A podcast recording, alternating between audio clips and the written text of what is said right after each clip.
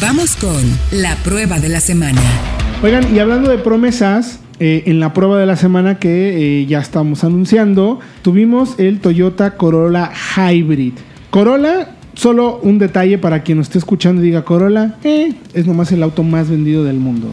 O sea, es un hit Y, y a nivel histórico ya superó al Bocho y al Ford Model T. a todo mundo. Entonces- es, un símbolo, es un símbolo de calidad sí. que con los años se Claro. ha sabido mantener, digamos, eh, siempre ha estado muy establecido. Es un coche que a todo el que lo compra le sale muy satisfactorio, o a la enorme mayoría, y por eso sigue siendo el más vendido del Yo, mundo. yo tengo un amigo aquí en Guadalajara que tiene un Corolla de hace dos generaciones que no le hace absolutamente nada. Lo trae para cargar cosas porque hace carpintería. y eso, Lo trae hecho un asco. Pero el coche no le falla. Y todavía, si lo arregla y todo y lo quiere vender, le pagan buena lana. Sí, claro. No se porque es muy confiable. Reventa, claro, la gente los busca usados porque Claro. sabe que siguen funcionando. Pues y ahora, tuvimos la opción del híbrido que primero, por primera vez se debuta, que la marca creo que lo hace extremadamente bien colocándolo justo, no como la opción más cara, sino como una, una opción interesante de compra. ¿no? Este incluso está por debajo ligeramente del SE, de la versión deportiva que ya probó Diego, hizo test técnico en Guadalajara. Mantiene esa cualidad de chasis muy interesante porque es nuevo la plataforma. Es muy bonito. Digo, yo sé que el diseño es. eh,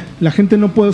Pues muy subjetivo. Pero por primera vez vi un Corolla que sí me, Sí, es me más- llama la es más atención, emocionante ¿no? que antes. Ya no es un- Exacto, más es como más- Esa es la palabra. Blando, no sé cómo llamarle. Es más emocionante, tiene más pliegues. Sí, sí, sí, estoy de acuerdo contigo.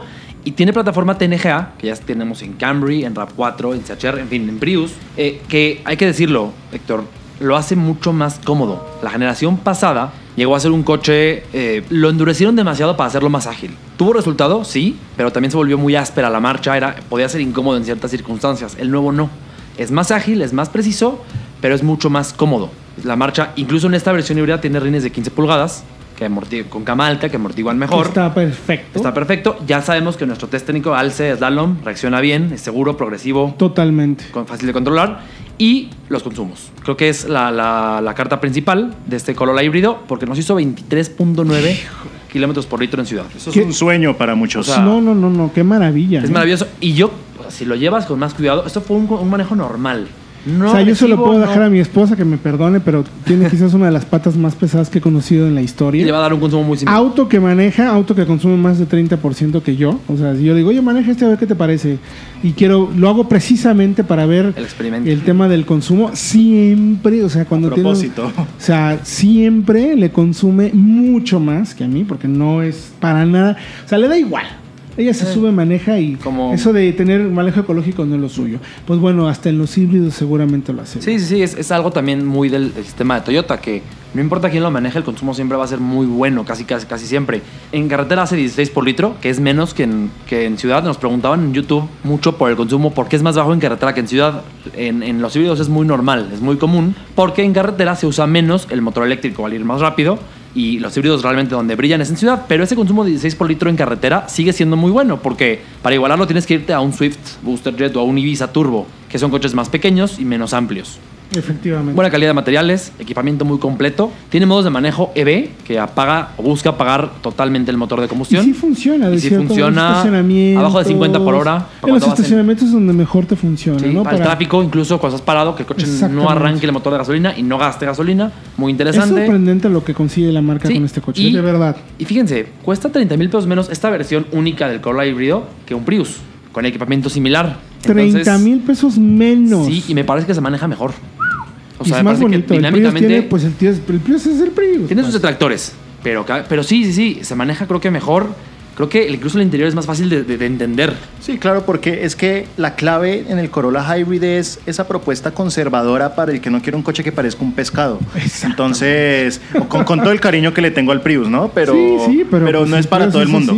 Y realmente ganas, eh, en Prius ganas si acaso uno o dos kilómetros más por litro, que me parece ya marginal, ¿no? Y si acaso algo en carretera por la aerodinámica Sí, mucho más eficiente del Prius. Correcto. Pero es en muy ciudad, amplio. El Prius es muy amplio. Pero en ciudad, ¿eh? sí, la cajuela es muy buena, el Pero- espacio atrás es muy bueno, pero creo que yo sí me quedaba con Corolla. Yo también, es que es un, casca- es, es un Prius en el cascarón de un Corolla, porque plataforma es la misma y motor es el mismo.